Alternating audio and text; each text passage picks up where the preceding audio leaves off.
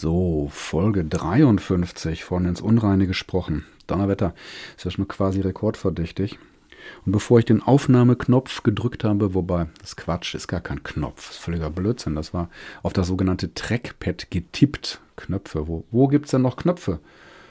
Doch, an dem altmodischen Vorverstärker für das Mikrofon, das das so kratzig klingen lässt wie früher bei Bill Haley oder bei Earl Nightingale. Darum geht es nicht. Als ich dabei war, hier das Setup zu bauen, ne, Notebook aufzuklappen, dann hörte ich durch die schlecht isolierten Fenster, zum Glück, Vogelgezwitscher. Und jetzt im November, also Mitte, Ende November, Vogelgezwitscher. Ich glaube, die Vögel jetzt hier äh, beklagen sich darüber, dass Bäume abgesägt werden und speziell ein Baum, der vor unserem Fenster stand, der tolle Kirschen trug. Und äh, da haben sich auch die Vögel dran gütlich getan. Und der musste weg, völlig gesunder Baum, ähm, weil angeblich das Wurzelwerk, äh, das Mauerwerk beeinträchtigt von diesem Haus. Und das ist tatsächlich so, es macht mich traurig. Es hat mich äh, traurig gemacht, die Motorsäge zu hören und dann nachher nochmal die abgeschnittenen Baumscheiben zum Weitertransport äh, vor der Tür zu sehen. Das war nicht so schön. Das machte mich ja nachdenklich ähm, und traurig, tatsächlich. Nun geht es jetzt nicht darum, ich freue mich an dem Vogelgesang und will auch nicht in den Depri verfallen, sondern ja, das passiert dann, wenn es direkt vor der Haustür passiert, ist das nicht so schön, wenn es im ähm, Teutoburger Wald oder im Eggegebirge passiert, dann sieht man es in aller seiner Tragweite. Äh, ja, äh, ein anderes Thema. Äh, trotzdem geht raus in die Natur, das ist eine gute Sache. Und nehmt euch Raum.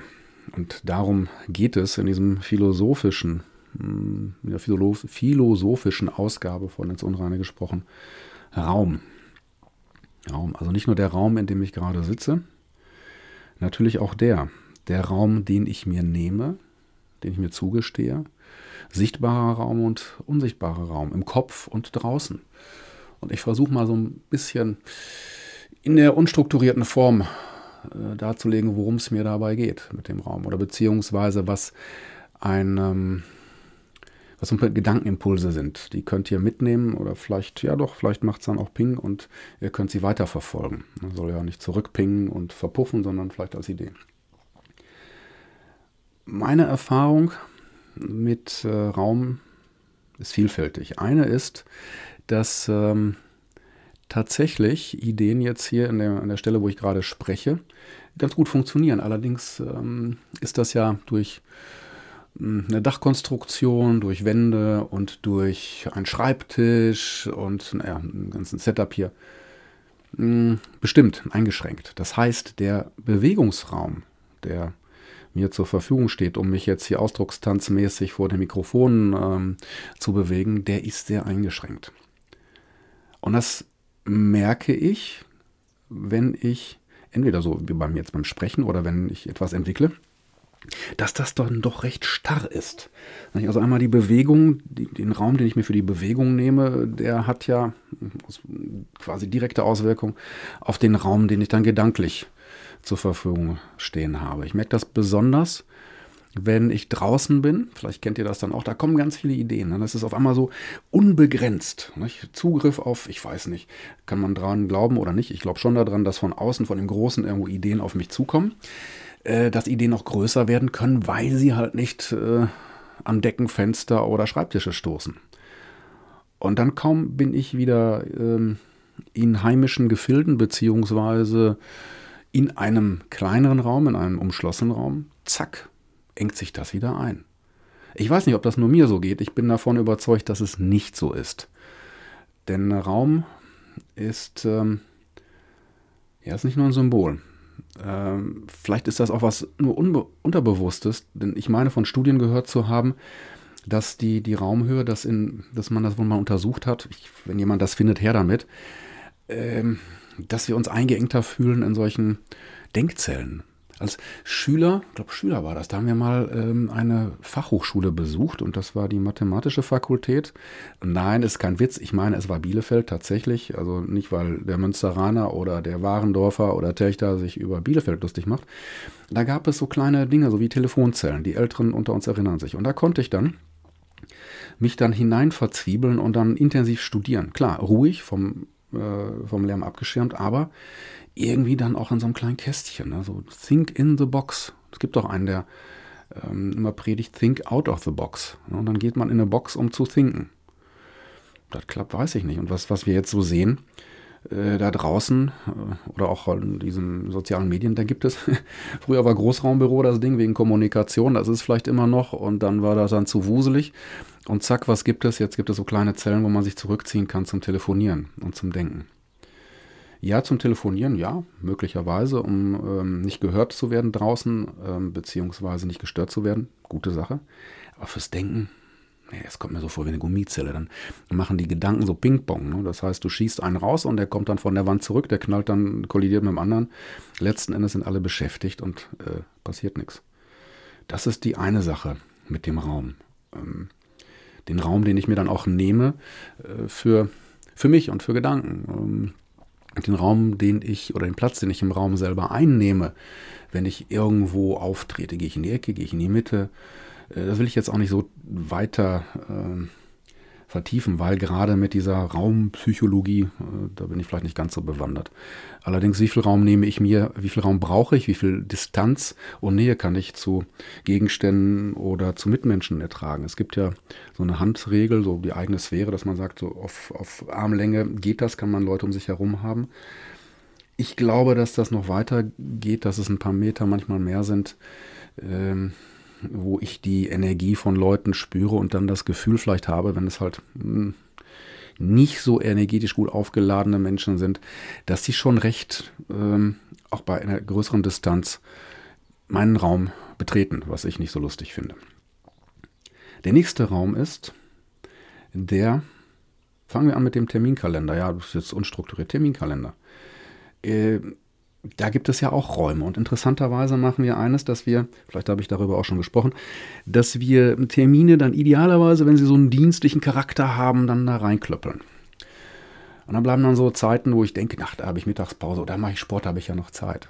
Das funktioniert nicht, weil wenn dann freier Raum ist und äh, irgendeiner kommt, dann wird nämlich die Zeit, die ich dann für mich möglicherweise, für ein kreatives Thema, für was Sportliches oder sagen wir was Meditieren oder Familie oder mit dem Hund raus, wenn ich den einen habe. Gut, der Hund, der nimmt da keine Rücksicht drauf, glaube ich. Ähm, die Dinger sind dann irgendwann zu. Oder, also wenn das kein anderer für dich macht, dann machst du es im Zweifel selber, weil dann, äh, ach ja, dann kann ich jetzt mit der Tätigkeit, die ich mir hier gerade so gedacht habe, ach, ich habe ja auch, da ist ja noch, da ich später Mittag. So, und das Ding kriegt dann Raum. Das heißt, äh, Raum ist irgendwie begrenzt, behaupte ich mal. Und äh, mein Raum, also vielleicht auch als Energiekapazität, als, als Reservoir für Konzentration, für Aufmerksamkeit, wie auch immer. Und das äh, wird der Raum für mich oder für Rekreation, der wird dann weniger, weil das andere sich ausdehnt. Und ich lasse es zu und ich merke es nicht. Daher ist die Idee tatsächlich, ich nehme mir Raum auch so in meinem Terminkalender. Das klappt nicht immer, ich erinnere mich immer mal wieder dran und das funktioniert dann ganz gut. Ich muss mich dann nur ernst nehmen.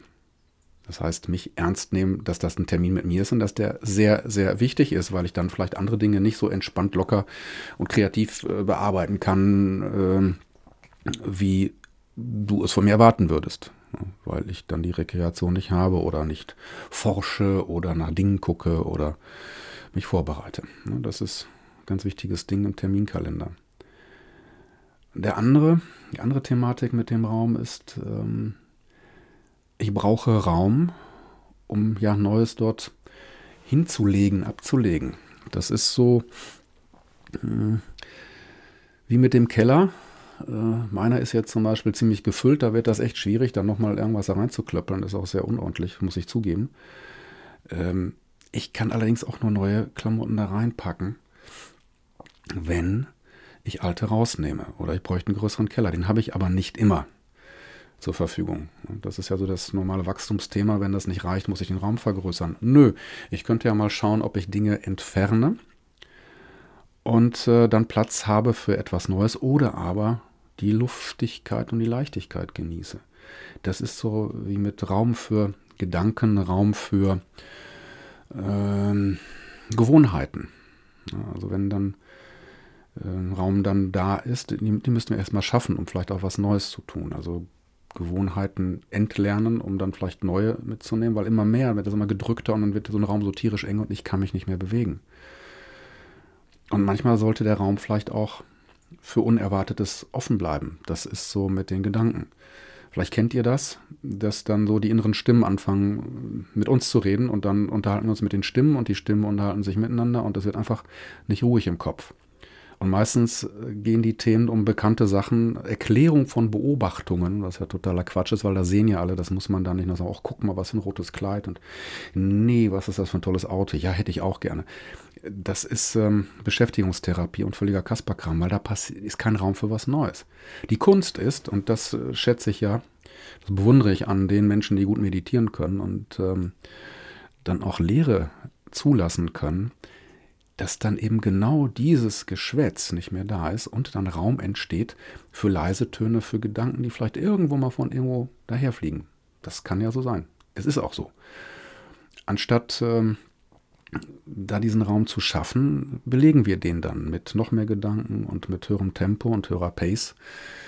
Äh, das äh, ist nicht gut. Und ähm, Raum hat auch etwas, und das ist dann soll, soll auch der Schlussgedanke sein, denke ich mal, wenn ich so auf die Uhr gucke. Raum, den ich ähm, Menschen und Institutionen und wem auch immer gebe. Wir wundern uns dann teilweise im Job, dass dann äh, auf einmal die, ja, kann auch im Privatleben sein, dass die Luft auf einmal eng wird.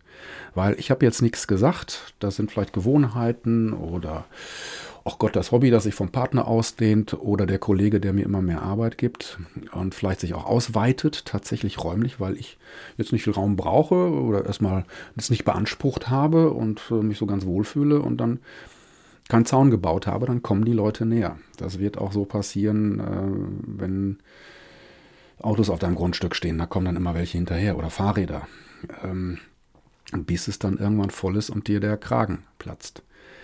Also heißt Raum auch schon wissen, wo meine Grenzen sind, wo ich mich entfalten kann, entfalten will und wo eine sogenannte Grenz- oder Territoriumsüberschreitung stattfindet. Gedanklich, intellektuell, tatsächlich räumlich, ähm, und zwar rechtzeitig, das heißt, einen Raum ähm, zu haben, zu schaffen, heißt auch zu wissen, was mein Raum dann ist, was ich, was ich beanspruche.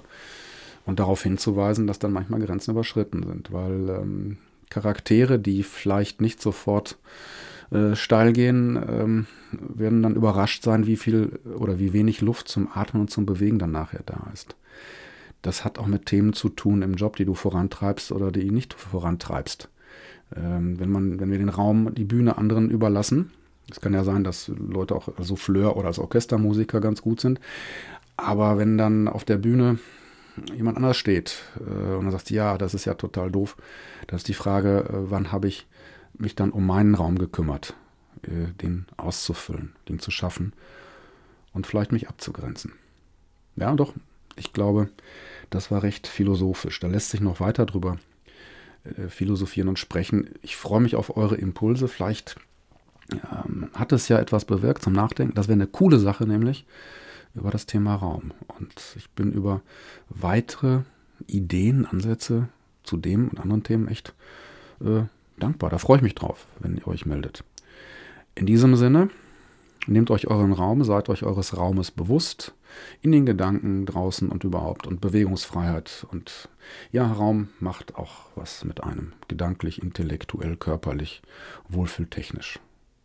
Ist so. Bis zum nächsten Mal bei Ins Unreine gesprochen. Euer Bertolt Raschkowski.